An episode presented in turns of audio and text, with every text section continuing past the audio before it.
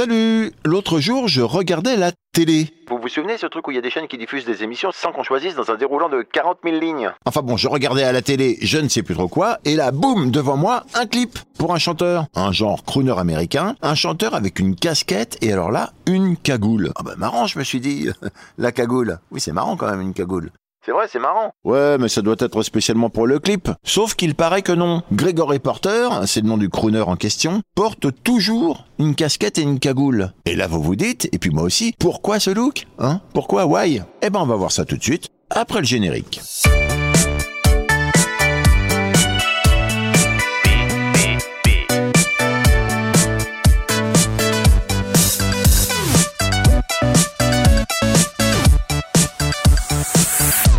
Je ne vais pas vous faire attendre, hein, zéro suspense. Si Gregory Porter porte une casquette et une cagoule, c'est, nous dit-il, c'est parce que j'ai subi enfin plusieurs opérations de la peau et je m'habille ainsi depuis quelque temps déjà et je continuerai encore pour un bon moment. Les gens me reconnaissent désormais grâce à ça. C'est ainsi. Ok, ben là vous avez à la fois l'accent et la trad euh, Google. J'appelle mon ensemble casquette cagoule mon chapeau de jazz. Ton chapeau de jazz. Oui, mon chapeau de jazz. Ok. euh, Bien, alors du coup, on s'en doute, Grégory, euh, vous faites toujours sensation à la sécurité des aéroports. Oh, au Royaume-Uni, ils me connaissent assez bien, mais ils ne me donnent pas de laisser-passer gratuit.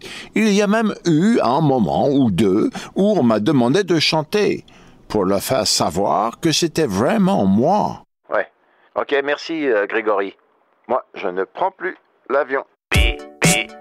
Pour en finir avec Gregory Porter, le 30 juillet prochain, l'agence spatiale enverra son rover Perseverance, sur la planète rouge, comprenez Mars, et notre Gregory, à casquette et cagoule, accompagnera en musique ce moment historique. Il interprétera une nouvelle version de l'hymne américain, America the Beautiful, depuis son domicile californien. Si ça vous intéresse, l'événement sera retransmis sur Internet et à la télévision. Sur Internet, net, net,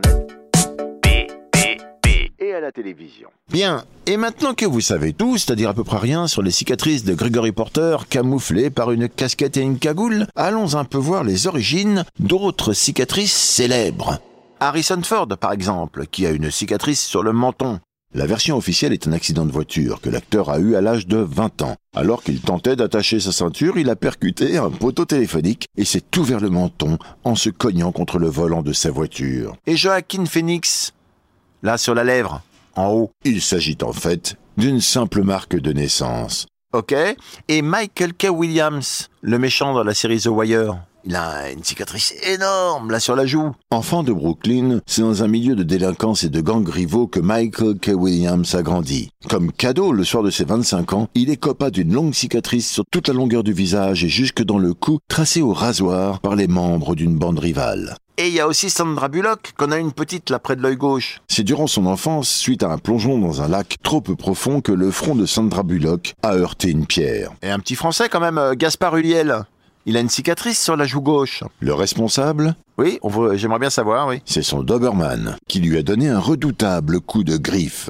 Ah bon? Sinon, en visite au salon de la coiffure de Paris lundi 12 septembre 2016, Emmanuel Macron a bénéficié d'un rasage en public chez le barbier dont il est ressorti avec une vilaine coupure. On parle de cicatrices, du coup ça me fait penser au Joker, le méchant de Batman. Bah oui, elles, elles viennent d'où ces cicatrices? Ils en parlent dans les films, mais c'est jamais la même chose. Un coup il dit que c'est son père, un coup il dit que c'est- c'est sa femme. Enfin bon, c'est pas clair quoi. Alors là, j'ai beaucoup cherché, beaucoup travaillé, et j'ai vu qu'en 1989, dans les histoires de l'homme chauve-souris, on assiste à la transformation de Jacques Napier en Joker. Eh ben comment? Eh ben son visage est lacéré par du verre brisé lorsqu'une balle déviée frappe un cadran dans l'installation d'Axis Chemical. Vous réécouterez plusieurs fois, vous comprendrez. Cela fait plonger Jacques Napier par-dessus une balustrade dans une cuve de produits chimiques en dessous. Alors, plouf et cicatrice. Oui, nous avons une question d'un auditeur. C'est quoi exactement une cicatrice?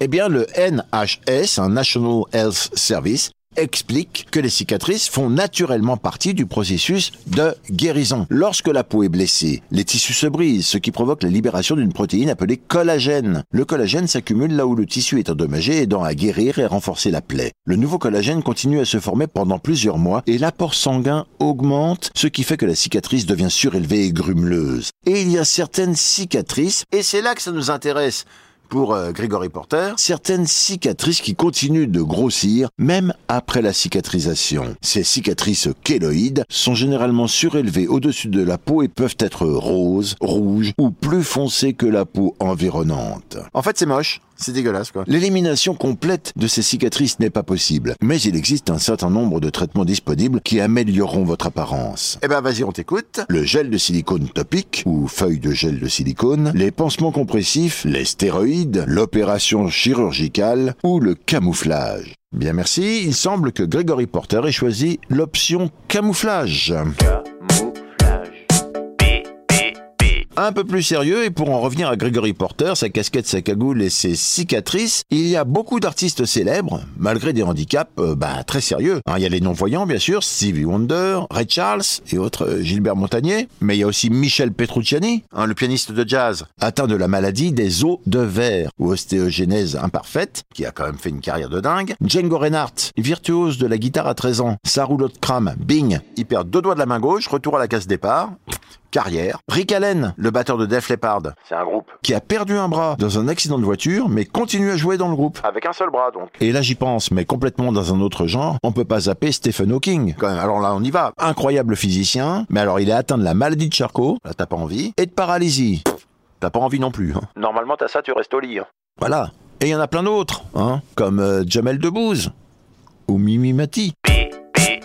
Alors un petit conseil gratos hein, pour Gregory Porter, à l'origine de ce PPP. Il y a des artistes qui transforment les cicatrices en magnifiques tatouages. Bon, j'ai été voir, magnifique, c'est un peu chargé. Alors pourquoi pas se faire tatouer une casquette et une cagoule. Comme ça, c'est fait une fois pour toutes. Voilà, voilà, PPP, casquette et cagoule, c'est terminé. On se retrouve la semaine prochaine pour voir ce qu'on va voir et qu'on ne voit pas maintenant parce qu'on n'est pas encore la semaine prochaine dans PPP. PPP, pourquoi? Parce que personne ne peut lire, écouter ou voir tous les trucs de dingue qu'on trouve sur Internet. Allez, salut